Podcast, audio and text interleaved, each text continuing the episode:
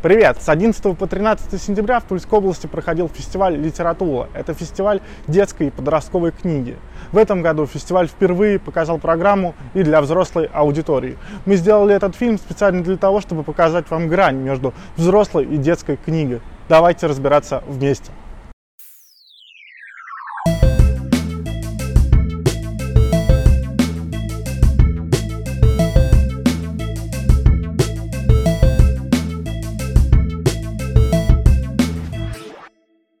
Так, расскажи для начала, хотелось бы немного покопаться в истоках. Как так получилось, что ты организовала литературу и откуда идея? А, ну, во-первых, ее организовала не я, конечно. Пять лет назад а, мы открыли с семьей а, детский книжный магазин Корней Иванович. А, вокруг которого начали устраивать какие-то мероприятия, приглашать э, гостей, издателей в первую очередь, да, знакомить их с библиотечным сообществом города, писателей, ну, потихонечку вести какую-то нормальную деятельность для книжного магазина просветительскую. И, ну, собственно, идея это не, не новая совсем. Во всех городах и странах должны быть книжные фестивали. Это естественная совершенно жизнь города, практика нормальная. Туле такого фестиваля не было в классическом классическом виде, да, мы решили попробовать. А, первый фестиваль мы делали совместно с а, библиотекой университета Толстого, да, педагогического, с Юлией Владимировной Ивановой, она нас очень поддерживала, а, с Министерством культуры Тульской области. То есть нашли какие-то первые там деньги, как раз вот познакомились с Вовой на этом фоне, наверное, ближе, поняли, что ну, как бы ему и мне это надо. И сделали первый фестиваль в Кремле, он был на улице, э, прошли э, ветер и дождь, и, ну, огня не было, а, хотя был, э, был в первый день, было выступление с огнем. Вот, в общем, ну, это, это не какая-то там революция или еще что-то, чем больше таких фестивалей в каждом городе, большом, маленьком, тем лучше, и это правильно, это нормально, то есть это не, ну, не что-то сверхъестественное. А вот как так получилось, что вы близко познакомились с Вовой Опеновым и соединились комиксы и книги в одном фестивале? Ты планировал это заранее или же просто вот так спонтанно Ты знаешь, получилось? я вообще, не, честно говоря, вообще не помню, как это произошло. Уже не, не, не знаю, если Вовка помнит, я, я не помню. Но, видимо, наверное, где-то появилась информация о том, что мы будем делать фестиваль. Возможно, я ему предложила сделать комиксную программу. Возможно, он сам написал, давай сделаем а, внутри фестиваля комиксы. Но это же очень важно, да, что существует вот отдельный мир комиксов, да, есть отдельный мир там какой-то большой литературы, есть отдельный мир там маленькой литературы, есть отдельный мир детской литературы, и, как правило, эти э, миры не, не всегда пересекаются между собой, да, то есть они вроде бы как все об одном, но каждый все равно где-то там на своей орбите, и мне кажется, конечно, очень важно как раз смешивать и объединять эти все культуры и направления, потому что, по большому счету, они близки же друг к другу, и ну, и, и важно, чтобы, правда, они были все как-то в одном месте собраны. Ну, и опять же, это тоже не, не революция никакая, и, и крупные ярмарки книжные, а, и там тот же нонфикшн, например, да, та же ММКЯ, которая сейчас, ну, которая раньше была ММКВЯ, да, Московская международная книжная ярмарка, а, там тоже всегда совмещаются эти форматы, и, и это нормально. То есть это все равно одно большое книжное сообщество, книжка с картинками или книжка без картинок, комикс или детская, взрослая, это все равно одна аудитория, и любой читающий человек, как правило, читает и комикс, да, и графический роман, и какую-то большую сложную художественную литературу, литературу, и, скорее всего, детскую литературу, если у него есть семья, дети, да, и так далее. А почему именно детская книга? Ну, слушай, у меня был тогда маленький ребенок, Варьке было три года, и я помню, что мы ехали на машине из Питера, опять там с пол багажника книжек было набито, да, потому что все эти прекрасные книжные магазинчики там были, и в Туле я не находила таких книг, там ни самоката, ни розового жирафа в Туле невозможно было купить, ну, в сетевых магазинах в этих завалах копаться нет, да, и я помню, вот этот момент я помню четко, что где-то там между Питером и Москвой в, на трассе я повернулась а, к аварийному папе и говорю, слушай, я все придумала, мы будем делать книжный магазин, и, и Рома, вот как он ехал, мне кажется, так он на эту дорогу и смотрел. Вот, это была, конечно, в чем-то трагическая история, в чем-то прекрасная. Магазин, как ты знаешь, закрылся, но вот есть теперь новый, и, и пока с ним все хорошо, и я уверена, что и дальше будет хорошо. То есть все-таки, а, ну, сугубо детский книжный, а, профильный такой, да, узкопрофильный, я не вытянула. То есть вот комиксы у Вовы хорошо работают, как узкий магазин, да, а книжный, наверное, все-таки должен быть таким, как сейчас свидетели, и взрослые, и детская, и вот так же, как фестиваль. Вот, поэтому, ну, и потом тоже дети, это же, ну, наше все. А ты вот можешь пояснить для людей неискушенных, зачем нужен маленький специализированный книжный магазин, если есть гиганты вроде лабиринта, если угу, есть читай угу. город, для чего это? Ну, на этот вопрос мы постоянно отвечаем. Это но это опять же часть э, вообще нормальной жизни города, часть нормальной жизни человека, да, у тебя есть любимое кафе, у тебя есть там любимое место в парке, любимая лавочка. У человека, читающего, должно быть любимое место, где не просто, да, но книжка это же не батон хлеба и не бутылка водки, да, которую ты зашел, купил, там, съел и забыл. Это все равно какой-то процесс, это все равно какое-то какое осмысление, какая-то жизнь внутренняя, очень большая жизнь внутренняя, да, и, ну, как бы приходя в гости к человеку, человек книжный всегда смотрит сначала на книжные полки, потом уже узнает дальше что-то о семье и хозяевах квартиры. Поэтому, ну, книжный магазин в городе должен быть. А, то, что называется в мире независимая книга торговли, да, это как раз вот такие маленькие авторские книжные магазинчики с какой-то своей особой атмосферой, с какой-то своей особенной подборкой, да, многие из нас на разном специализируются. Там у нас нет специализации какой-то широкой, хотя, когда мы задумывали свидетель, думали, что это будет магазин документальной литературы, где будет преобладать э, док, дневники, воспоминания, какие-то такие вещи. Сейчас со временем понимаем, что это слишком узкая специализация, она не нужна сейчас в Туле, и, может быть, и вообще не нужна. Довольно сложно будет выдержать этот формат.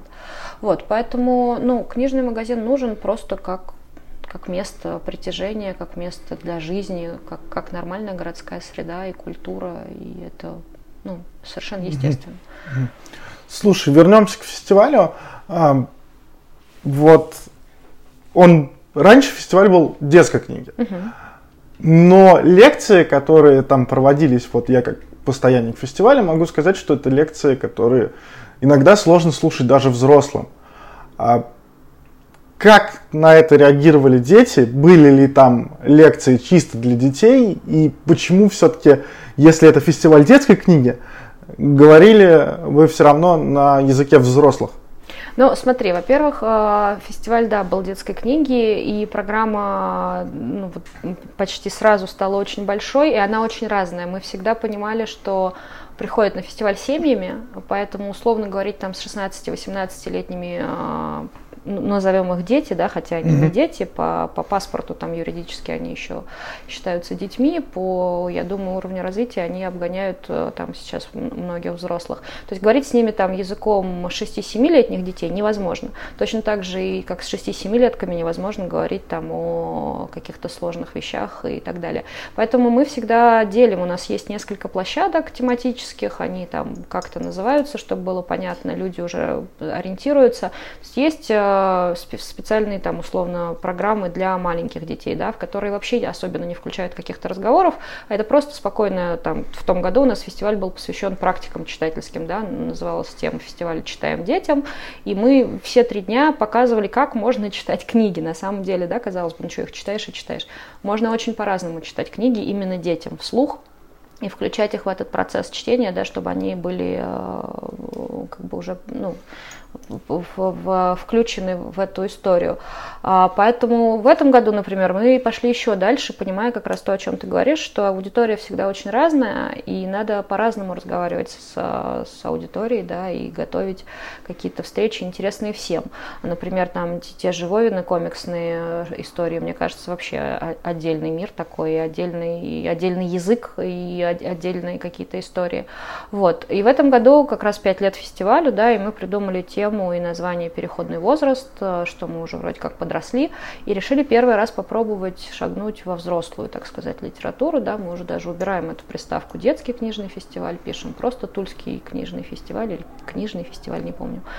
Вот. А, но опять же, мне очень важно, что гости, которые приезжают на фестиваль, взрослые авторы, да, там тот же Шамиль Диатулин, та же Нарине Абгарян, например, Анна Козлова, Евгения Некрасова. А, я намеренно как бы ну, выбирала и смотрела, да, что у Шамиля, у Ани, у Жени, у всех авторов так или иначе все взрослые люди рефлексируют свое детство, да, пытаются его как-то там осознать, э, творчески обработать, а, травля в школе, там какой-нибудь детство в закрытом городе э, с какими-то уличными сражениями и прочими вещами, да, вхождение ребенка в этот мир взрослого. И, и это все равно тема, мне кажется, ну, то, что называется внутренним ребенком, который всю жизнь в тебе. Это тема взросления, становления, детства, отрочества, юности, да, и она у всех авторов присутствует, так или иначе. Все мы росли и на каких-то книгах в том числе. Вот, поэтому важно попробовать, мне кажется, сейчас показать современным а, подросткам, взрослым, читающим детям, детям, взрослым, именно так, вот этих авторов, которые проходят мимо них. Это современная российская литература, в которой а, ну, писатели, авторы да, пытаются как-то осмыслить современную российскую действительность. И, возможно, подросткам это может чем-то помогать. Да? То есть взгляд взрослого человека, у которого вроде бы получается писать и издавать книжки, да, он серьезный, работающий, а, что он думает о том, что происходит сейчас, да, с нами, как он, а, как он на все это реагирует, это тоже, опять же, диалог с книгой. Вот, поэтому, не знаю, ответила на вопрос, нет, наверное, да. ушла в сторону. Эм, такой э, немножко щекотливый вопрос. Э, в этом году у вас будет лекция э, от автора, который пишет книгу о том, как вести себя, если тебя забрали на допрос, угу. если произошел... Это Алексей Федяров, да, и я сознательно очень рада, что он согласился, сознательно хотела его привести очень давно, на самом деле. Он не писатель, он практикующий юрист, адвокат, mm-hmm. и очень много ведет просветительскую деятельность, в разные города приезжает с этими лекциями. Ну, слушайте, это тоже наша современная действительность. Нет, и... я как раз и хотел вот задать вопрос. Это все-таки продиктовано личными взглядами, или ты считаешь, что вот без этого современная действительность не может существовать, и об этом надо обязательно говорить и детям в том числе. Я считаю, что и об этом тоже надо обязательно говорить детям в первую очередь, потому что как раз-таки у них э, ну, а, они, они будут жить в этом городе, в этой стране дальше, да, и э, они сейчас та какая-то, наверное. Ну, всегда подростки, молодежь были на пике там всех событий. Ну, в общем, короче, это, мне кажется, очевидно и важно очень. Я даже не знаю, как здесь прокомментировать mm-hmm. и что сказать. Я очень рада, что Алексей приедет. Надеюсь, что на его встрече будет много людей. Надеюсь, что она кому-то поможет. И так как э, ну, протесты какие-то там... Э, да даже дело не в протестах, нет, это же просто высказывание своего мнения да, в рамках э, Конституции, какой бы она ни была. И э, ну, когда невозможно защитить своих детей, на самом деле это самое страшное для всех родителей. И э, когда, когда твой ребенок э, попадает в ситуацию, где ты не можешь ему помочь, это, мне кажется, страшный сон любого родителя. Ну, мой, по крайней мере, точно. И, и в том числе для этого я приглашаю Алексея, чтобы родители тоже могли понимать, как защищать своих детей. И эта книга им очень поможет. И, надеюсь, встреча тоже. Наверное, последний вопрос. Вот мы сейчас живем в реальности э, микро, но все-таки постапокалипсиса такого uh-huh, локального. Uh-huh, uh-huh. Мне не хочется задавать стандартные вопросы, какие у вас будут средства защиты на фестивале. Uh-huh, Мне просто uh-huh. интересно, а, каково приезжать авторам, каково вам, страшно ли вам в такой реальности а, проводить фестиваль, если ну вот внутреннее что-то, вот знаешь, может быть это человеческий фактор, или же, ну все-таки вот когда ну, я, мы я... сидели на изоляции, мы были далеко друг от друга, а сейчас мы снова все вместе, и каково это? Каково Слушай, организовывать ну, такие смотри, вещи? А, на самом деле, каково организовывать? Конечно, мы ну, опасались очень, и эта мысль всегда где-то в голове там, ну, там, знаешь, это в табличке Google Doc, который в твоей голове, где много-много всего, там, здесь гостиница, здесь транспорт, здесь там то, здесь то, здесь то. А, есть ячейка, значит, с там коронавирус, да, там нас есть разрешение Роспотребнадзора, спасибо большое за то, что они пошли навстречу и, и разрешили нам проводить это мероприятие, дав свои рекомендации. У нас, да, будут там закуплены все средства. Ну, что это, антисептики, маски. Мы постарались сократить программу, то есть в этом году там у нас обычно в программе порядка 100 мероприятий, в этом году их чуть меньше около 70. А, мы будем, конечно же, там пытаться соблюдать дистанцию социальную, но надо понимать, что это дети, родители. Слушай, смотри, я, я для себя, э, как бы, что я думаю, мне самое главное не заболеть в первый там день. Ну, то есть провести фестиваль, потом можно болеть. Все равно рано или поздно это случится, мне кажется, со всеми нами. Но это же обычный грипп. мы все им переболеем. Вот, поэтому если я заболею после, хорошо, если я заболею до, очень плохо. Вот, конечно, лучше бы, чтобы никто не болел, и некоторые авторы отказались приехать, да, продолжая сохранять эту дистанцию. От онлайн-формата мы отказались сознательно, потому что все-таки, ну, живое общение незаменимо, и фестиваль наш любит именно за эту какую-то живую атмосферу, а, живое общение и вот эту какую-то, ну, непередаваемую, правда, а, а, атмосферу радости какой-то внутренней. Это не, это не огромный праздник, да, у нас там нет концертов, на которых 100 человек э, стоит там на 100 квадратных метрах. А, нет громкой музыки, но тем не менее это, это правда какая-то внутренняя такая радость и внутренний свет, и это очень круто смотреть на этих детей и подростков, которые ходят каждый день, каждый год. Надеюсь, что все придут. Поэтому, ну, что, как бы надо же жить, и жить тоже страшно каждый день.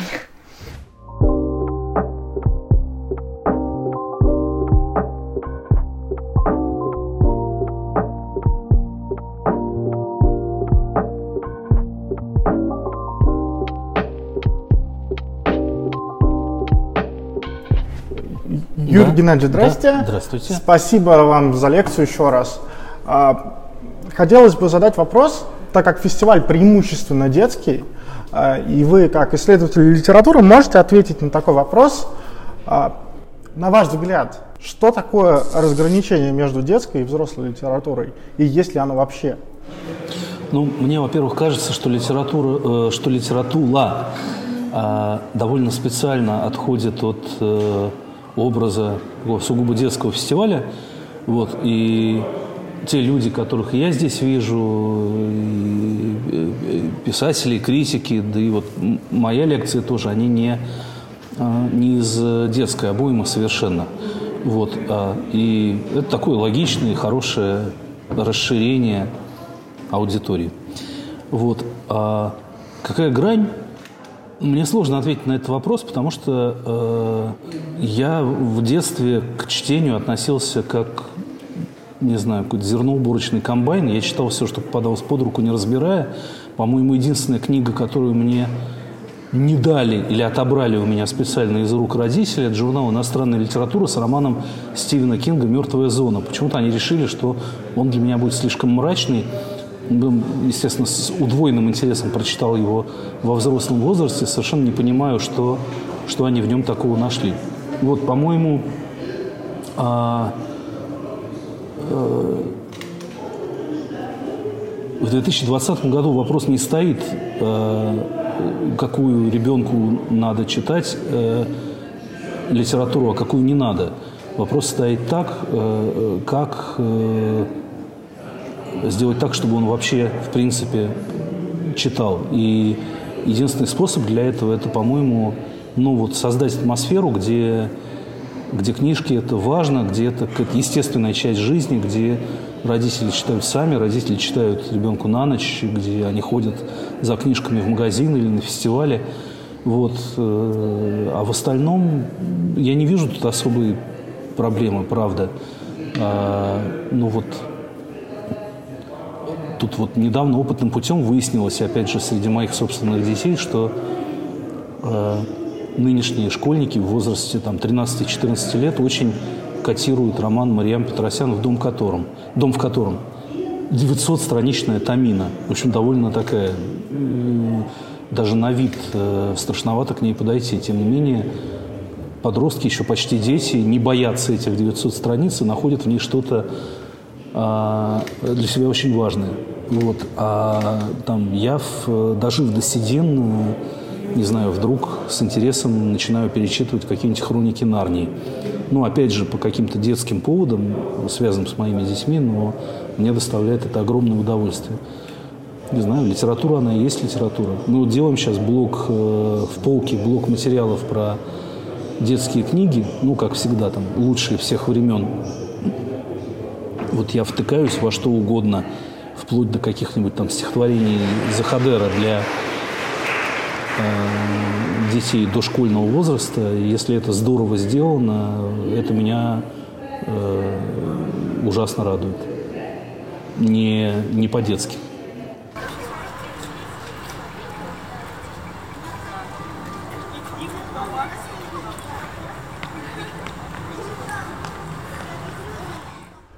Привет, Руслан. Привет. А, Расскажи, ты уже не в первый раз на литературе. Какие у тебя были эмоции от предыдущих фестивалей, на которых ты был?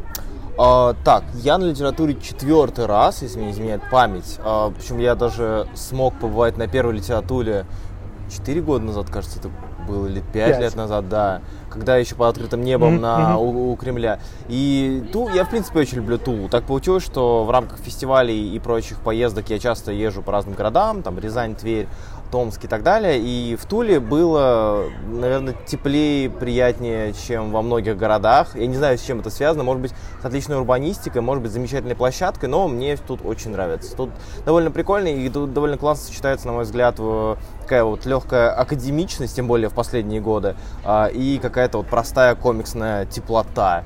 Э, И вместе получается довольно интересно себе. Не, мне, мне здесь очень нравится.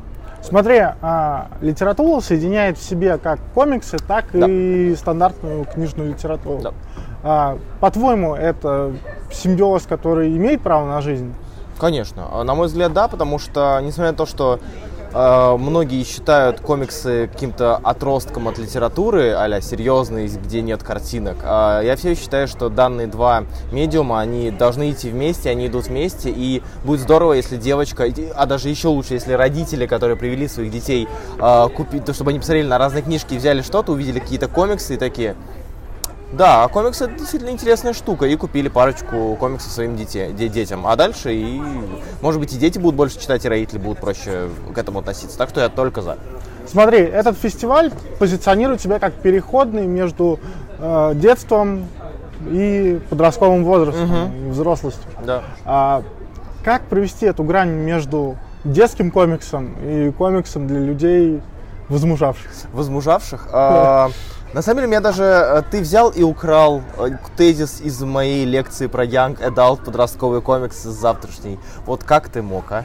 А, на самом деле, да, на самом деле есть три, э, три вот этих вот черты, так называемые общепринятые. Это детский комикс, подростковый, детское произведение, подростковое произведение и взрослое произведение. И мне кажется, что вот эта вот черта, а, если ее характеризовать, наверное, это будет э, тезисно описывая детское, это то, что может, э, детская литература, это та литература, которая может тебе о чем-то рассказать, подростковая литература, это та, которая может тебе что-то показать, а, а взрослая литература, это симбиоз раскрытия того, что ты еще не знал. Ну вот, грубо говоря, да, там какое-нибудь детское произведение, оно может научить тебя основам морали, основам ам, какого-то социального взаимодействия с другими людьми, основам, а, базовым правилам, которым мы следуем по жизни, там, дружи, люби, не обижай. А Подростковое можете показать, а, что, что случится, если ты а, решишь отклониться от этих норм морали, допустим, взять что-нибудь вроде, что будет, если будешь пропускать школу, что будет, если ты будешь плохо учиться и так далее.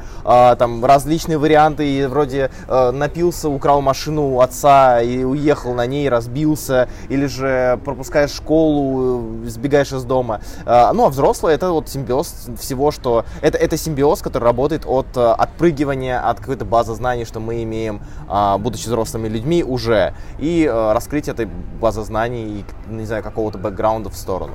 Вот. Ну смотри, а как людям не знающим сейчас ориентироваться, допустим, в популярной супергероике? То есть, Мгм. если мы там э, для человека не знающего Человек-паук, он Человек-паук, а он же не будет разбираться там в сериях, какая для подростков, какая Мгм. для взрослых. То есть, если, условно говоря, взять первый попавшийся комикс э, с полки, можно попасть там на Человек-паук Стража, а можно попасть на Marvel Adventures. Да, да, да. А, как вот человеку разобраться во всем этом сегодня? Мне кажется, что тут уже главную роль и основную роль должны играть продавцы и консультанты, которые в случае чего могут подсказать, э, что есть что, да, допустим, взять Паука, есть, э, как ты уже сказал, Стража, есть Marvel Adventures, а есть Паучок. Паучок это больше к подростковой, потому что там не самые, э, он может работать на обе аудитории, в принципе, любое произведение в любом э, сегменте может работать на, на весь пласт аудитории. Другое дело, что Паучок, он э, делает более запутанные, более интересные и хитрые сюжеты, чем в Marvel Adventures, да, э, где все немножечко проще, немножечко короче, э, но при этом он не доходит до уровня там какого-нибудь Стража или Ван Мудея или Снова в Черном, где уже поднимаются более какие-то серьезные моменты и довольно тяжелые моменты, которые ребенку будут, э, для ребенка они будут, э, если не чужды, то сильно резанут ему глаз при прочтении. Так что я думаю, здесь все упирается в умение консультанта рассказать и понимая, э, понимать того, то, то, о чем э, данный комикс и что они вообще продают. Вот. Окей, а про детей поговорили, давай теперь вернемся к взрослой аудитории и взрослым комиксам. А, скажи мне, пожалуйста, на твой взгляд, на каком сейчас уровне находится российская комикс-индустрия? Я поясню. Как-то году в 2013-м mm-hmm. Артем Троханов на лекции в Туле говорил, что э, российская комикс-индустрия приходит э, к такому уровню, когда э, начинает печататься не только отличные комиксы, но и плохие. Да. На каком уровне мы находимся сейчас, там, спустя 8 а, лет после этой лекции? Мне кажется, что мы находимся... А, я бы сказал так, я часто, у меня есть лекция про коллекционирование, и я там вывел один тезис, который я часто использую в подобных, в ответе на подобные вопросы, это то, что э, у нас, наша индустрия, это как маленький ребенок, у которого лихорадка, то есть его трясет, его лихорадит, и он раскидывается различными сериями влево и вправо, вот как, как потом и слезами. То есть их очень много, их очень много, и там есть хорошие, там есть замечательные, там есть легендарные, там есть плохие, разумеется. Но при этом каждый из них может найти свою аудиторию. И, на мой взгляд, сейчас индустрия находится в э, великой войне э, форматов и изданий, потому что не столько проблема и дело в количестве и качестве лицензий, сколько проблема в э, понимании покупателей, как работает рынок и почему нельзя все издавать в хардах и почему не стоит все издавать в хардах, почему не стоит все издавать в омниках, как ну, любят многие. А за рубежом люди привыкли, что вот выходит журнал раз в неделю, и ты раз в неделю ходишь в магазин, берешь журнал, читаешь. Очень нравится серия, без проблем. Эти журналы ты продаешь, покупаешь себе сборник. Очень-очень нравится серия, продаешь сборник, покупаешь себе больше, там, более толстый сборник.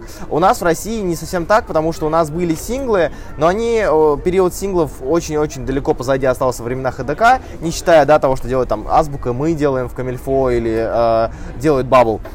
Вот, э, и мы сразу же начали заполнять рынок ТПБшками, а, и народ понял, что есть возможность сразу же получать любимый комикс в удобном формате, но людям этого мало, поэтому они хотят в удобном формате, и чтобы на полке красиво было, и чтобы твердый переплет, и чтобы все прям переливалось, классно, здорово, лимитировано, 5 копий в мире. Ну и, в общем, э, большая, наверное, беда это то, что у нас люди боятся покупать комиксы, ожидая, что выйдет издание получше, покруче и так далее. Из-за этого, разумеется, страдают, к сожалению, продажи серии, потому что э, далеко не все, э, скажем так, на мой взгляд, далеко не все серии можно переиздавать в Омнике, какими бы они хорошими ни были, потому что продажи, ну, допустим, те же совершенные враги Человека-паука. Я обожаю эту серию Спенсера, э, Либера, невероятная серия, смешная, прекрасная, но я не думаю, что мы когда-либо, я, конечно, не буду ручаться, не буду обещать, но я не думаю, что мы когда-либо в ближайшие годы точно издадим Омник, потому что не продающаяся серия, очень тяжело идет, и э, если мы издадим еще огромное количество хардов, ну, все забьется склад. Поэтому, на мой взгляд, э, индустрия сейчас в лучшем моменте, в лучшем периоде для новичков, когда ты, будучи новичком, можешь прийти в целый огромный магазин комиксов, который может занять один или два этажа, и тебе на выбор любые серии, не как мы как-то когда-то крохи подбирали, что вот, ну, вышел седьмой выпуск Росомахи, ладно, додумаю, пойму, не проблема. Семнадцатый выпуск Иксов, да ладно, Ultimate, плевать, какая, чё, мне все равно, я все понимаю. А сейчас у людей реально есть вот хронологии в интернетах, есть сборники, покрытие целых ранов и периодов. Это, короче, крутое время, на самом деле, для новичков. Да и для старичков тоже. Слушай, ты занимаешься в большинстве своем переводами комиксов. Да. А, расскажи, как не сойти с ума от героев из тома в том, переводя их истории, э, каждый раз видя одного и того же персонажа, пусть в разных интерпретациях, но все же одного и того же героя, как А. оно вот в голове у тебя работает? Хороший вопрос. На самом деле, э, зависит от персонажа. Так как э, мне повезло, что я работаю с Marvel, и я э, большую часть своей жизни читал Marvel, и очень много читал Marvel, они мне как бы уже немножечко на подкорке близки. Другое дело Дэдпул, которого я э, начал читать уже в сознательном возрасте, потому что не было иных вариантов у нас, ну, на русском не издавалось, э, к сожалению. Если издавалось, то только так, вот, окольно.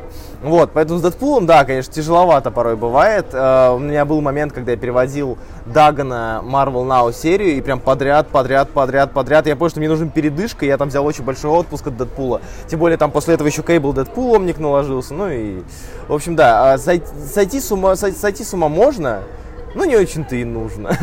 То есть, в целом... Вот вопрос про Дэдпула. Да. Мне больше всего интересно, как выбираются переводы шуток на Дэдпула. То есть, э, э, когда я вижу комикс там Дэдпул против Дэдпула и вижу шутку про гражданскую оборону, это смешно, но есть вопрос, поймет ли целевая аудитория такие шутки? Как выбирается уровень шуток, уровень отсылок внутри этих шуток, и как они адаптируются А, для русскоговорящей аудитории? На самом деле тут вопрос зависит от переводчика. А, есть несколько, а, скажем так, если ты переводчик, и если ты вдруг учился на переводчика, а, то все зависит от того, какой профессор тебе попался. И мой профессор, а, она твердила, что Ребята, давайте не а, делайте так, чтобы произведение исходное становилось произведением вашим. То есть я стараюсь всячески максимально отходить и запре- ну, запрещать для себя а, вот эти вот эквиваленты, понятные русскому люду, типа Урганта, типа, э, опять же, гражданская оборона. Мне это, ну, лично мне это там на- наутили, э, наутилус Помпилиуса, э, э, Помпилиуса мне не очень нравится. То есть я понимаю, почему это может сработать разово, но при этом в целом когда ты слышишь такое произведение, что паук хочет пойти к Урганту, ну, ну у меня это возникает... Я, я понимаю, почему это делается, и это не, скажем так, это не ошибка, но я такое вот делать не люблю. Я в случае при варианте а, перевода шутки я лучше генерализирую где-то, а, убрав какую-то очень-очень-очень тонкую отсылку на а, республиканца, американского республиканца, на котором шутит Дэдпул, чем там буду вставлять Жириновского. А, но это вот э, моя, э, скажем так, мой принцип. То есть э, в плане перевода шуток нас, ну, у нас была такая схема и формула, нам выводили, что все зависит от того, куда делается акцент. Допустим, переводя к- каламбур возьмем, да, вот как самый сложный, э, один из самых сложных моментов в переводе. Когда мы говорим про каламбур, у нас стоит две, у нас есть две позиции. Это каламбур как явление, то есть человеку важно сделать каламбур. Допустим, ты делаешь рифму на, не знаю, э, ясь мразь, вот какую-нибудь такую. И э, ясь мразь. И тут два варианта. Либо тебе важно, чтобы в, при переводе каламбура, каламбура слова просто рифмовались, или тебе важно, чтобы при переводе каламбура там точно была мразь и точно был ясь. Потому что дальше от этого каламбура будет отталкиваться другой, там, другой момент, где он говорит, а, там, ясь мразь, потом он отвечает, я не ясь, ты что, э, не видишь, что- я не рыба, и вообще сам ты мразь, вот такого плана. То есть ты не можешь просто сделать а, просто другие рифмованные слова, или же тебе придется их обыгрывать дальше, то есть такого плана. Там схема довольно а, сложная поначалу и довольно проблематичная, но затем, когда ты прибиваешь руку и набиваешь руку и, в принципе, при, притираешься к переводу, к оригиналу, то в целом это начинает идти чуточку быстрее. Вот. Ты в свое время открывал группу ВКонтакте «Выдуманный мир» гековских Да, пабликов. да. И вот если, на мой взгляд, перекладывать это на литературный мир, то это можно сравнить с каким-то граммар нации, знаешь? Э, Вот возможно. Немножко. А, То, какая она сейчас, группа, я имею в виду. И иногда там бывают некоторые моменты, с которыми можно поспорить. Ну, Мгм. то есть э, слишком сильные какие-то придирки к группам, которые не связаны с комикс-индустрией. Как ты сам сейчас к этому относишься? То есть э, я понимаю, что ты боролся за комикс-грамотность сообщества, но сейчас вот, когда этого больше, этого много, это везде. Хороший вопрос. На самом деле, э, Водный мир уже много лет едет на, э, скажем так, на остаточном импульсе. То есть я отдал бразды э, правления группы своим ребятам, которые приходили, которые сначала самого были. Я им доверяю, поэтому то, что они делают, я им полностью доверяю. А в плане придирок, у меня позиция простая. Я довольно ультимативен и абсолютивен в плане правды и неправды, и для меня э, некоторые вещи могут показаться придиркой, но при этом э, я понимаю, что из-за того, что автор поста не особо запарился над тем, чтобы сделать проверку фактов. Он сделал пост, который посмотрело 500 миллиардов человек, которые затем будут доносить эту мысль с этой новостью другим людям. Э, там еще, еще пятисотням миллиардов людей э, они будут доносить эту мысль. И в итоге вот эта вот легкая ложь, которая изначально спорная, может быть, может быть, это придирка, но при этом она распространится, ну и, ну и будет не очень хорошо. Да, может быть, мы ничем не вредим, на мой взгляд, мы не вредим э, в плане придирок и постов группам, а, но при этом, а, на наш взгляд, мы надеемся, что группы, увидев это, если вдруг там пост становится популярным, они увидят, увидят скажут, блин, ну, в следующий раз, чтобы не попасться, будем делать, как бы, проверять все. И, на мой взгляд, исход только положительный. Ты один из самых крупных коллекционеров комиксов в России, Спасибо. если не самый крупный. Спасибо. Как жить как есть, Плохо. как существовать, Плохо. когда ты коллекционируешь комиксы. Невозможно. А, очень многие люди, а, кстати, тоже забавно, многие люди задают мне вопрос из разряда, а, ну как ты можешь, как ты можешь столько денег тратить на комикс, откуда у тебя там богатые родители, э, у тебя там жила своя нефтяная. На что мне ответ простой. Я ем один раз в день, я покупаю одежду раз в полгода. Вот, типа, может быть, чуть-чуть дольше. Э, я э, очень в плане потребления и траты на себя я довольно экономный, на мой взгляд, человек, поэтому я просто свободные деньги все практически трачу на, там, на какие-то произведения, какие-то сборники. И это тяжело, потому что много книг. Я три раза переезжал со съемных квартир на съемные квартиры. И, это перев... и сейчас я живу в квартире на пятом этаже сталинского дома без лифта. Э, я когда туда переезжал, я, ну, я, я, я в Бога поверил, понимаешь, настолько все. А, я прям уверовал, что он должен мне помочь, он должен явиться и помочь мне перетащить все это, потому что э, там тонна, полторы тонны комиксов тащить по, пяти, по, по ступенькам на пятый этаж и четыре шкафа, но это тяжеловато. Э, так что в плане сбора это, это тяжело еще по той причине, что ты понимаешь в глубине души, что это не останов... ну, это не... рынок либо схлопнется, либо ты будешь собирать всю свою жизнь, потому что комиксы как выходили, так и выходят. Вместо как кончалось, так и кончается. И э, я стараюсь просто не думать об этом и жить моментом, когда мне приходит новый комикс, такой, а, прикольно. Все. И то, что этот комикс потом переиздадут, и я буду его продавать или оставлю и куплю еще один, я об этом вообще не думаю. Тяжела жизнь э, коллекционера комиксов. Э, приятно, но тяжела местами. Да. Почему люди смотрят unboxing и? Э, ты же, по сути, не этим знаю. занимаешься? Я не знаю. Я расстроен этим. Я... Ну, ты же, по сути, сам и да? делаешь распаковки. Я начал, да, с распаковок. Да. Ты начинал с распаковок, до сих пор их делаешь, да. пусть и э, в более профессиональном сейчас формате. Да. Людям Спасибо. нравится, я сам залипаю очень часто. А? Это очень гипнотический процесс. Медитативный, да. Почему?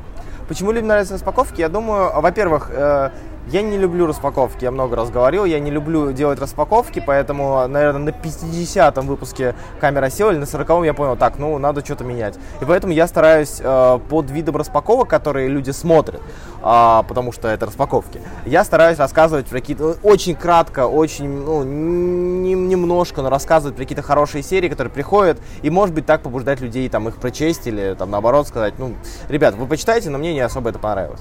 Вот. Э, почему людям нравится? Я думаю, что с, с распаковками там тайна очень простая.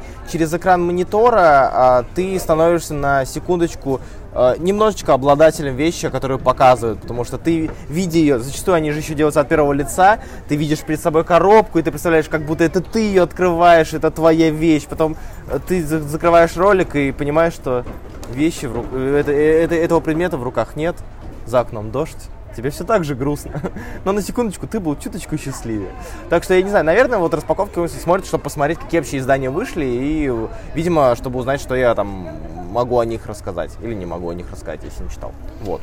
А почему, если тебе не нравятся распаковки, ты на своем YouTube-канале не отходишь от этого образа статичной стены на фоне... Ну почему не отхожу? Ну ты, ты прям загнул, ну я же делаю всякие сквозь Но- время, КСЗ. Да, но тем не менее, а, преобладающий формат это все-таки Да. распаковки.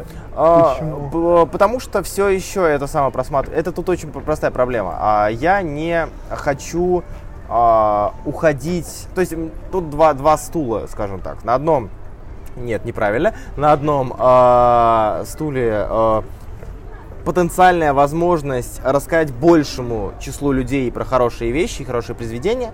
На другом стуле нежелание ради этого жертвовать качеством контента и снимать там, что сейчас популярно снимать, да, там лучшие комиксы про ТикТок, там, не знаю, какой-нибудь там, э, какой, инфоповоды какие-нибудь лютые привязывать их к комиксам, очень окольно, чтобы люди смотрели. И выбирая между тем, что чем пожертвовать, я лучше пожертвую, немножечко пожертвую аудиторией, но при этом буду поддерживать э, поток популярных роликов, а эта камера села, она все еще самый популярный э, сегмент из, из выходящих э, серийно на канале, поэтому я лучше э, отделаюсь меньшим злом и оставлю распаковку, где опять же могу рассказать про что-то классное, может быть упомянуть какие-то вещи интересные, там что-нибудь добавить и по сути превратить распаковку в э, просто набор мини-рецензий про хорошие издания. И вот я лучше уйду в этот, э, в, ну, в эту стезю, чем э, пожертвую ей.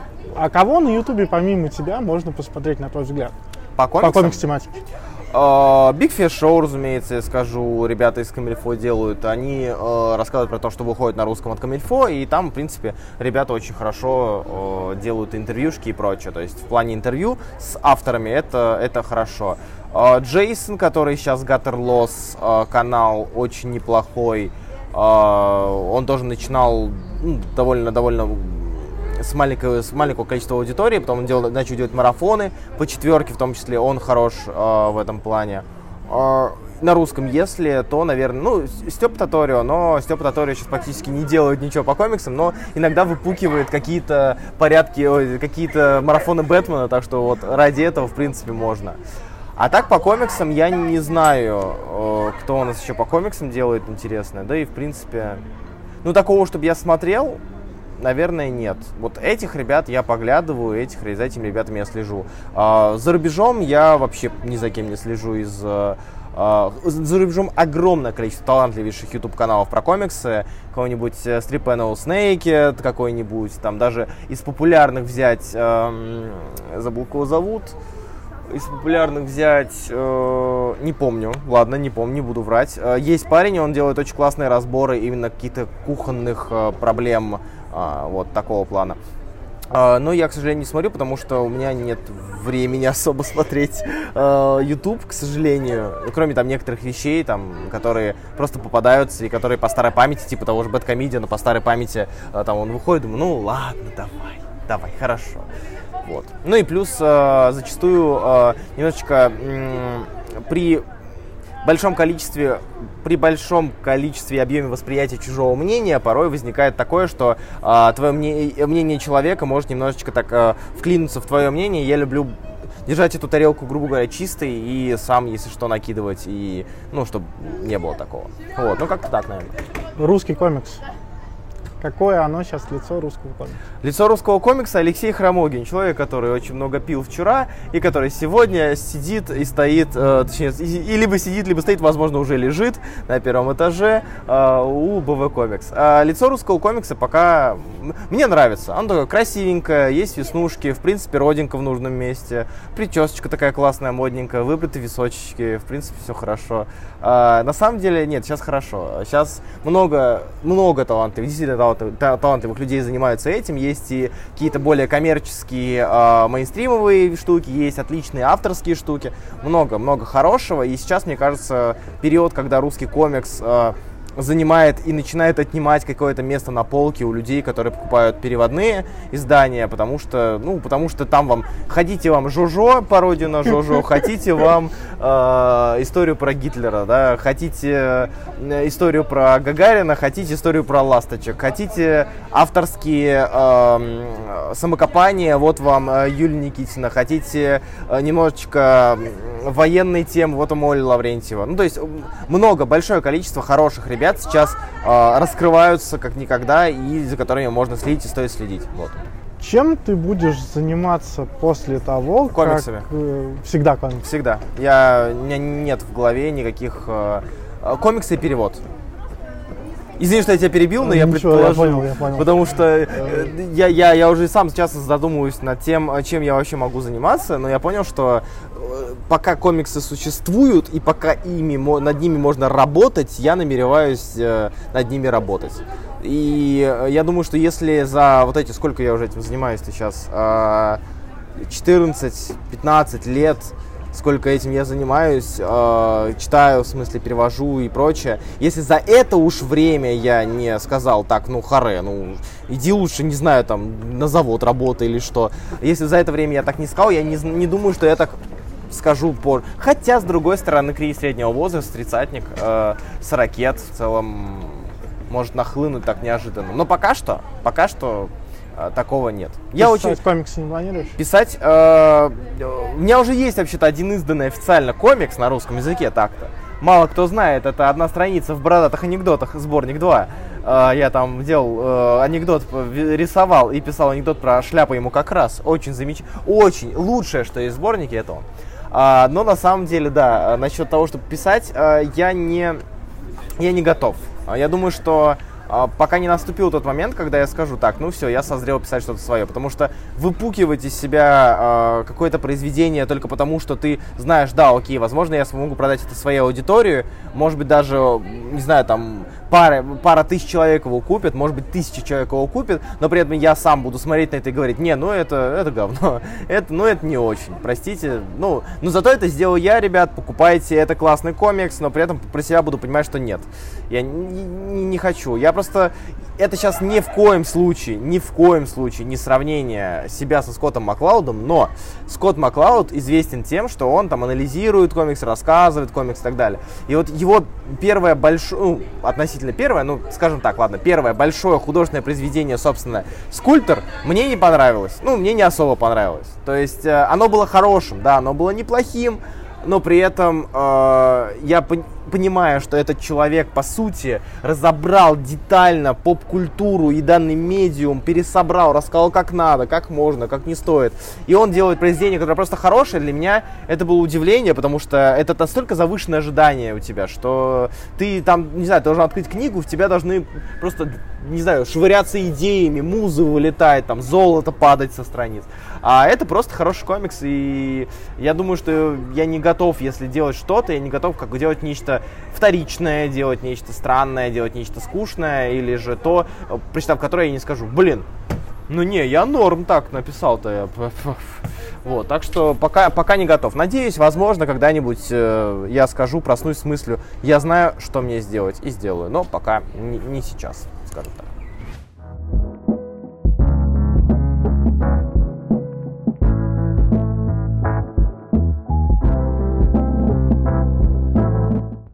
Расскажи, пожалуйста, как так получилось, что литература и комиксы соединились в одном фестивале?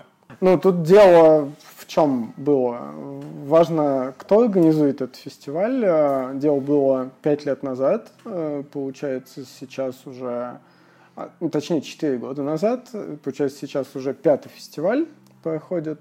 И пять лет назад Ирина Ручева, собственно, мой э, компаньон по фестивалю, она решила сделать в Туле фестиваль литературный, причем это фестиваль детской книги, а, которых в России практически нет, насколько я знаю, А, и попросил помощи а, у кого-нибудь в городе, типа в открытом сообщении, в ВК, по-моему, это было и в Фейсбуке. У меня тогда уже был магазин, и я в целом тоже задумался насчет фестиваля комиксов, но мне не очень нравится тот формат, в котором фестиваль комиксов существует по всей стране, то есть это фестиваль, формат развлекательный. А, то есть, когда ты приходишь, там тусовка, там косплей, а, все это... Я был на большом количестве таких фестивалей, и все они выглядят как один и тот же фестиваль. Я ничего не узнаю а для себя, не развиваюсь, а, и как бы просто типа весело провожу время. Это прикольно, но не то, что мне нужно. А для меня, наверное, ориентиром а, был всегда фестиваль Бумфест, который организует издательство Бум-книг в Петербурге. А, они, по-моему, провели уже 10 или 11 фестивалей. Я, к сожалению, не помню точно. И мы с Ириной поговорили насчет формата и пришли к мнению, что комиксы и книги друг другу не мешают, и это просто два направления в печатной российской индустрии, которые почему-то очень редко взаимодействуют друг с другом, и мы как бы решили их соединить в одном мероприятии. Ну, ты помнишь впечатление от первого фестиваля, от первой коллаборации и, соответственно, Какие эмоции ты поймал тогда в первый раз? Ну, я, во-первых, э, испытал невероятный страх на первом фестивале, потому что, а, в отличие от всех остальных последующих, он проходил на открытом воздухе. У нас были а, шатры для лекторов, у нас были а, палатки с э, книгами для издательств. Но дело в том, что когда я на второй день пришел, а, чтобы... Я пришел заранее, там, по-моему, было 7 утра, а, и я видел, увидел, как всю, весь наш фестиваль сдувает ветром, а, шатры ломаются, и, в общем, это был реально апокалипсис, но я очень испугался, что все, фестиваля не будет, он же идет три дня, и мы провели только один, а, но чуть позже пришли авторы, и мы как-то а, они сами начали помогать нам все это разбирать, все это переносить. Мы как одна большая дружная семья как-то адаптировались и провели фестиваль. Он довольно успешно прошел в дальнейшем, несмотря на то, что на третий день пошел ливень и все такое из года в год сильно ли чувствовался прирост людей, прирост новой аудитории на фестиваль? И вообще сильно ли ты чувствовал, что на второй год там намного больше людей, а на третий еще больше? А, ну, я могу сказать, что какого второй год определенно был супер людный, потому что нам дали в пользование атриум Кремля, где гуляет очень много туристов – Вообще на первый год было сложно посчитать, сколько людей было на фестивале, потому что на открытом воздухе ну, это невозможно практически. А, но и по наработке, там, с ярмарки, и по посетителям лекций.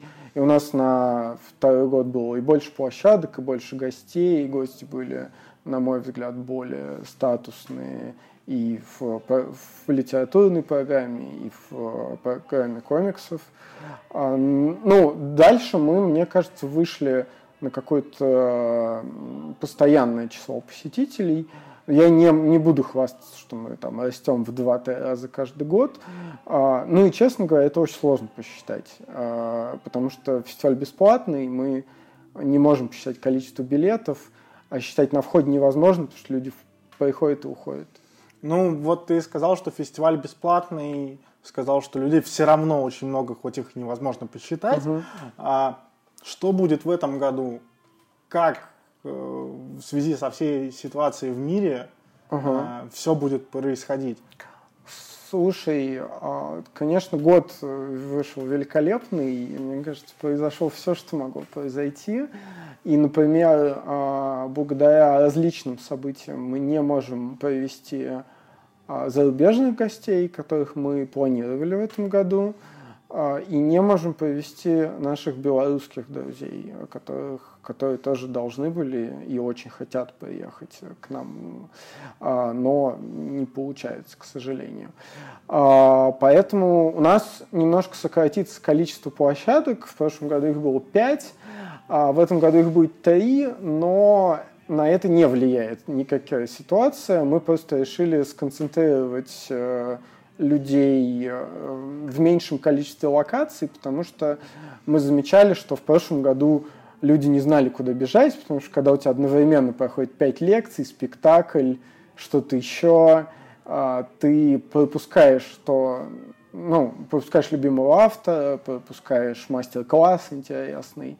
В этом году площадок будет три, а, соответственно, литературная площадка, художественная площадка и площадка комиксов.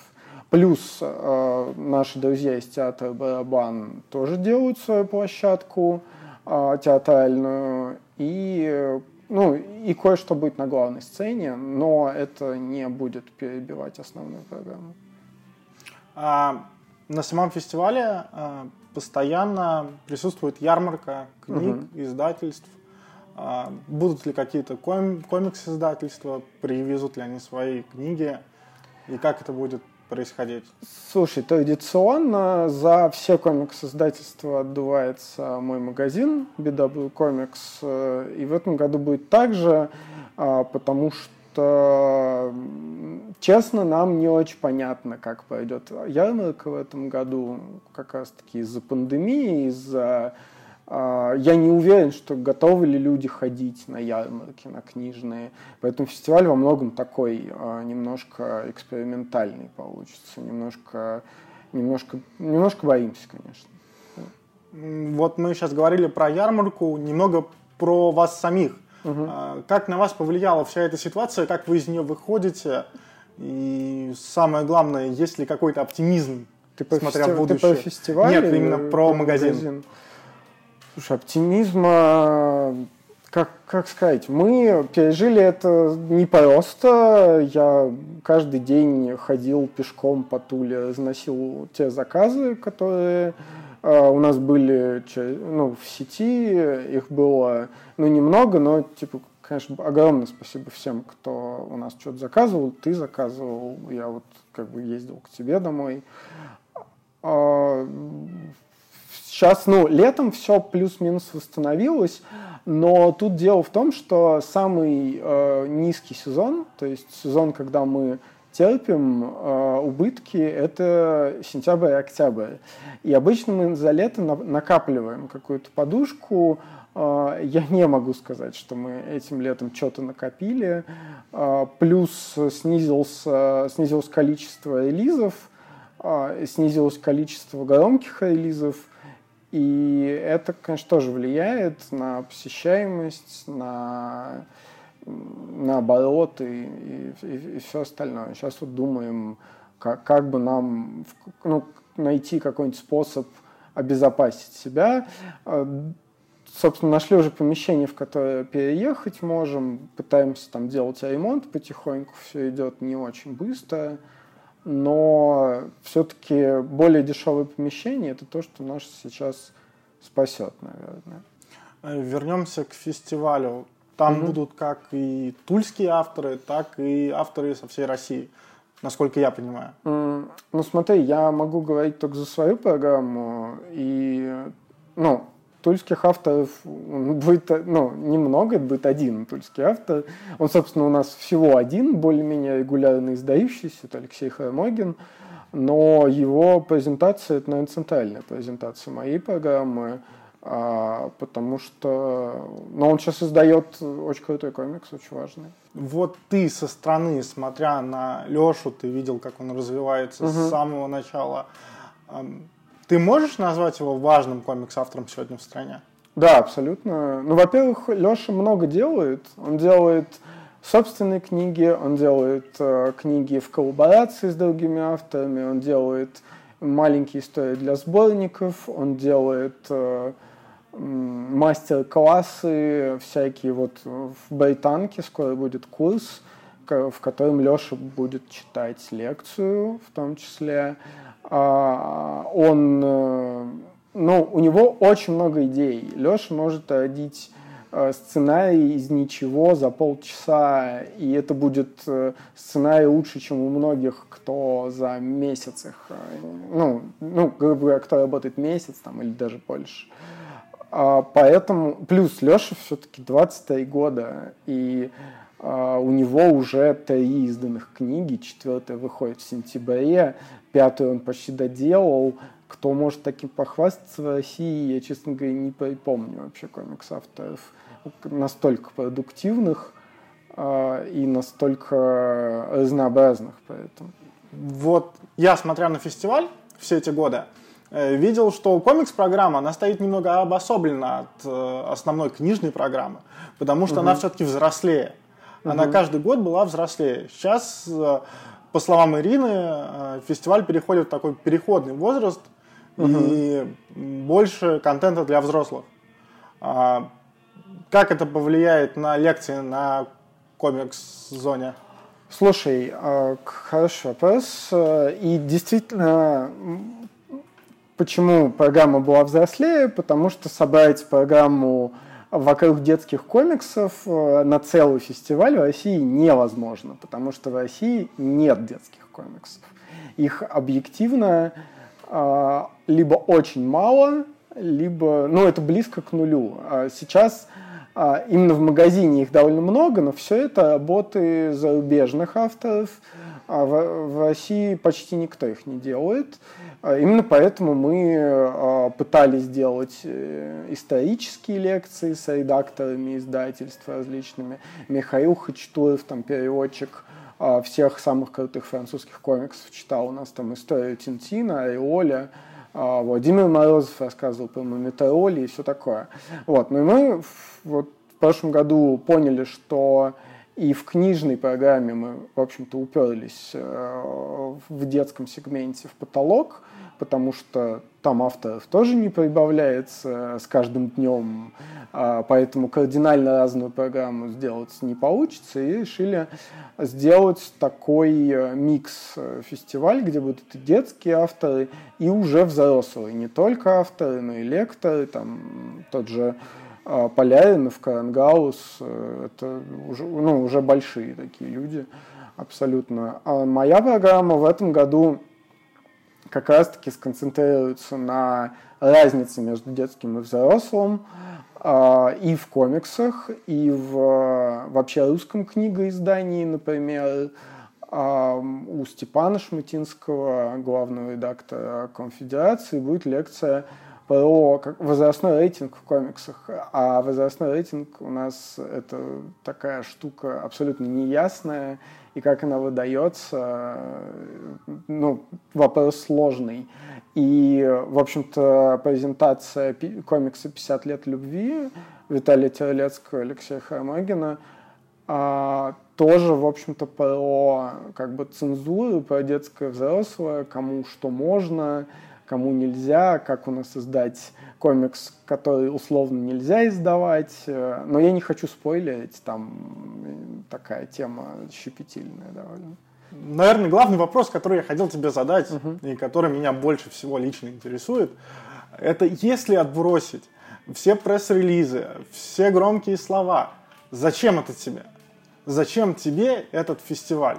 Ну вот затем же, зачем мне этот магазин? Э, я в целом очень люблю комиксы. Я хочу, чтобы э, комиксы как э, часть культуры э, были, ну, бы становились важными для людей э, все больше и больше. Я хотел, у комиксов есть просто флер потребительского продукта. То есть, э, если книги — это книги, это искусство, это большая вещь какая-то, которая сохраняется во времени, то комиксы обычно это как э, попкорн. Ты как бы поел и забыл. А, это в массовом сознании. Для, я так не думаю. Я считаю, что у комиксов а, огромный потенциал в рассказывании истории и вообще неплохо бы, чтобы их в школе преподавали, а, ну, какой-то базовый набор. Э, и я хочу, чтобы люд... ну, до людей это дошло. Естественно, я понимаю, что это работа на много-много-много лет, и, возможно, я делаю ее не супер эффективно. Ну, возможно, ее можно делать лучше, но я делаю то, что могу сейчас, может быть, потом буду делать лучше или вообще не буду делать, может быть, разочаруюсь там в, в себе и в своих каких-то а, поступках, но все для этого я это все делаю. А напомни, пожалуйста, сколько ты уже занимаешься магазином комиксов? Ну вот в июне было 8 лет. Нет какого-то выгорания в какие-то моменты? Оно давно было. И сейчас есть, конечно, а, всегда, но важно, какие цели. Раньше я как-то больше идеализировал, а, как сказать, идеализировал аудиторию. Сейчас а, я расслабился и все-таки работаю с теми, ну, как, как сказать, когда людям это интересно, и они проявляют как, какую-то обратную связь, дают и так далее, мне как бы интересно с ними укреплять эту связь. А, укреплять связь с теми, кому это не интересно, я раньше пытался, теперь не пытаюсь. А, и в целом стал даже лучше, наверное. А, выгореть, э, ну, выгореть я всегда успею. Э, ничего страшного.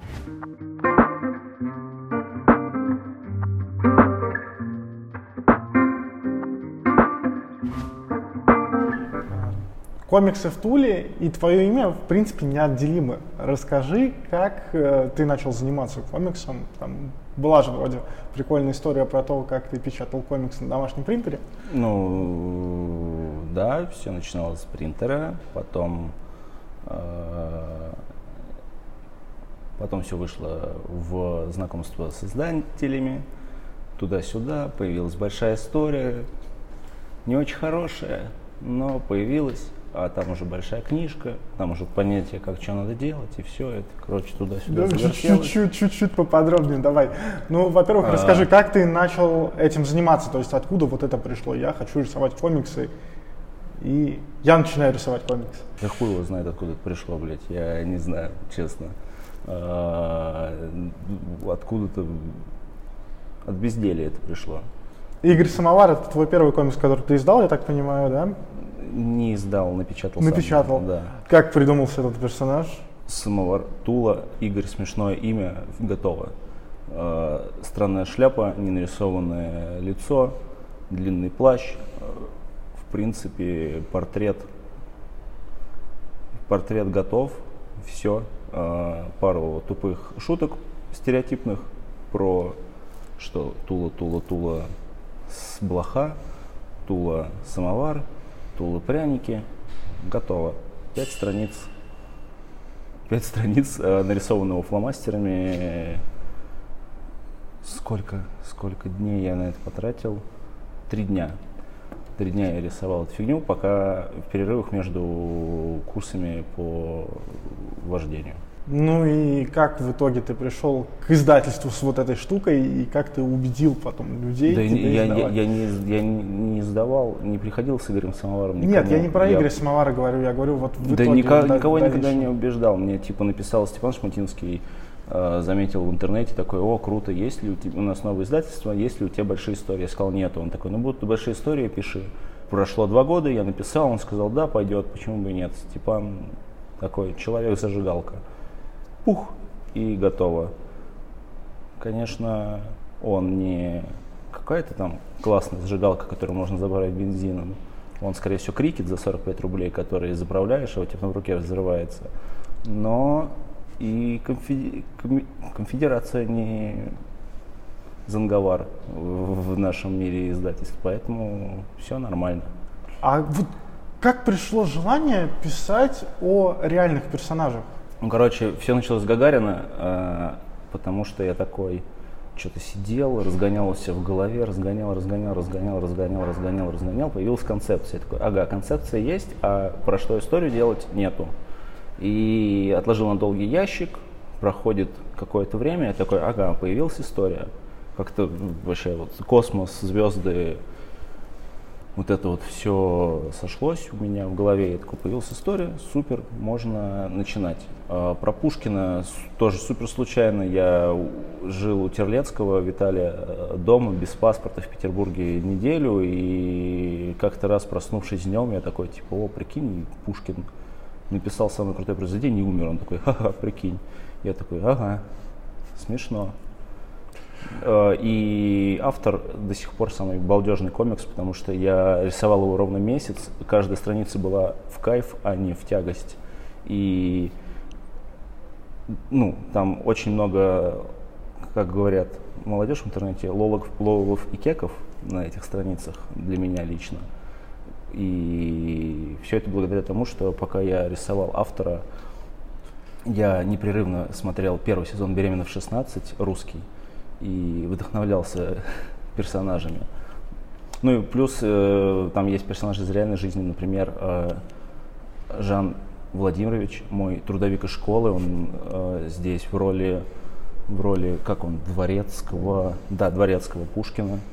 Вот, Пушкин тоже реальный персонаж. А, скажи, а, я помню, на прошлой литературе ты рассказывал историю про то, что с комиксом о Гагарине у вас были Траблы. проблемы. А, можешь подробнее рассказать эту историю? Она... Ну, короче, дело в том, что, э, как показывает практика, за эти за этот год она не раз подтвердилась, то, что обычно э, очень редко случается, что дети известных каких-то людей, не обязательно творческих, просто каких-то известных людей, редко бывают хорошими людьми. Э, и это не про потомков Гагарина. Они оказались, э, если они смотрят это интервью, и они оказались суками редкостными, которые судятся со всеми, кто упоминает их любимого родственника, начиная от конфет, заканчивая название фильмов, стадион в Москве какой-то. У них должно было быть граффити большое в фойе с Гагариным, и они в итоге три года с ними судились, чтобы нарисовать. Они там убеждали, да мы любим Гагарина, просто вот хотим украсить туда-сюда. Фильм «Внук Гагарина» про какого-то мальчика темнокожего, который вообще никак не связан с Гагарином, тоже там они судились, типа, как так вы нашего этого, нашего деда порочите туда-сюда, не смейте так делать, нам не нравится это, он был великим человеком, а мы скоты алочные, которым копеечку хочется. Вот так вот, и мы почитали все эти новости, такие, ну, их э, и вырезали его фамилию из его комикса. Ну, там как бы понятно, что Алексей Юрьевич у нас только один. Вот. Алексей Юрьевич Татарин. Но при том после этого вы не перест... ты не перестал использовать реальных персонажей. Ну, а кто Пушкина запретит использовать? Но ты не боишься общественного порицания в За целом? Пушкина? В целом. Кто у нас Пушкина порицает? Я не про Пушкина, про вот произведение по мотивам. Да и пофиг. Как бы, что, я... Как бы, если кто-нибудь напишет в интернете, что Алексей Хромогин э, лох, я выключу интернет. Ну, типа, интернет не существует. Мне как бы пофиг. Ну, напишет, напишет. Слушай, ну это ладно. Сейчас о тебе в интернете больше хорошего, чем плохого. Ты на двач не заходил. Окей. Окей. А, Ну, ты меня понял. Да. А, Что дальше? Вот есть какой-то, не знаю, какой-то потолок, который ты хочешь перепрыгнуть или допрыгнуть до него. Там Артем Троханов в свое время начал рисовать для Marvel и DC. У тебя есть какие-то вот э, планы? Может быть, ты хочешь уйти в Бабл потом? Артем Троханов начал рисовать а, и писать в Твиттер. А на Бабл в Бабл не так-то трудно попасть. Надо просто написать Роману Каткову, а Роман Катков очень мудрый и дальновидный э, главный редактор этого издательства. Естественно, учтет все пожелания, нюансы и возьмет к себе работать, если попросить его хорошо. Да, Роман Катков? Вот. а перепрыгнуть потолок. Да я вешу, я жирный, куда мне пр- перепрыгивать? Я по ступенькам-то иногда отдышка случается. Мне бы э, закончить то, что я уже рисую, а там дальше видно будет. Тут главное не, не вскрыться с утра в какой-нибудь прекрасный день. Ро- смотри, в России же живем. ты закрываешь автором, э, ну, 50 лет любви, ты закрываешь линию э, Истори- персонажей исторических. исторических. Да. Дальше что? Ну вот, я сейчас рисую Sunflower. Это мой э, супергеройский большой комикс. Э, такой супергеройки в России не было. Была ли она в мире? Возможно, была, я не все читал.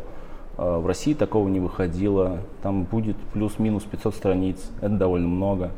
У меня уже штук 200 готово. Еще 300 осталось. Я рисую почти каждый день, когда не рисую. Рисую, когда рисую. Вот. Тихонько, не спеша, как пегли Триагрутрика Рутрика в одной своей известной песне. По копеечке копим денежки. Вот я также по копеечке рисую и Sunflower. Тебя в шутку сравнивали с Майком Миньолой? Потому что я вор- воровал его стиль. А с кем ты сам себя можешь сравнить?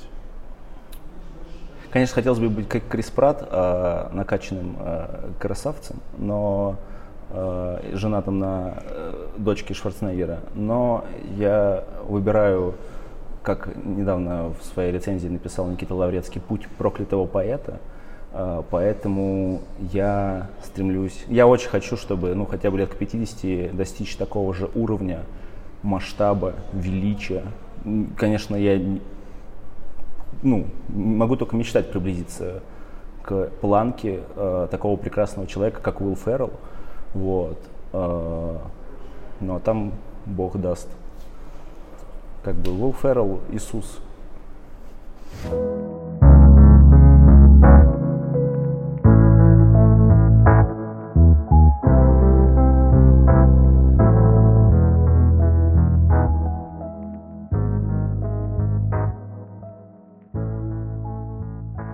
Скажи, ты первый раз на фестивале? Нет, я на фестивале не первый раз. Второй год. С того года у меня остался зайчик. Вот, я очень люблю это мероприятие, это событие. Я часто вижу твоего зайчика в Инстаграме. Расскажи, зачем ты его фотографируешь, что это за проект, или а... это просто твое хобби? Весь год этот зайчик у меня грустил. Эм, я не знала, куда его деть, он мне везде мешался, но я подумала, что выкидывать у меня рука не поднимется. И я подумала, что нужно его снять, а, показать, что он такой же, как и мы, что он тоже грустит, э, что он ходит по городу и не знает, чем заняться. И в итоге он находит место, где он чувствует себя э, на своем месте. Я подумала, что это история о каждом из нас. И сейчас вот он просто мелькает в Инстаграме, чтобы всем напомнить, что есть такое крутое место, такой большой фестиваль. А, на каких лекциях ты уже побывала и побывала ли? И какие еще ждешь? Ну вот сейчас мы вышли с лекции Максима Крангауза. А, я второй раз в Туле на его лекциях, и я считаю, что его стоит послушать. А, жду я лекцию Алексея Олейникова. Боюсь, что... Ну ладно, надеюсь, я правильно назвала его имя. А, ну и в принципе, я, конечно, завтра жду спектакля, потому что я думаю, что будет что-то очень интересное и очень новое, и очень современное. Я прям жду. Есть ли какие-то пожелания для фестиваля на будущее? А, пожелания? Чтобы он держался на плаву, чтобы он держался, чтобы он был. Это самое главное. И неважно, в каком формате он будет, будет ли это взрослый фестиваль или детский, по поводу чего были какие-то там споры. Главное, чтобы он был, главное, чтобы он развивался. Спасибо большое. Все.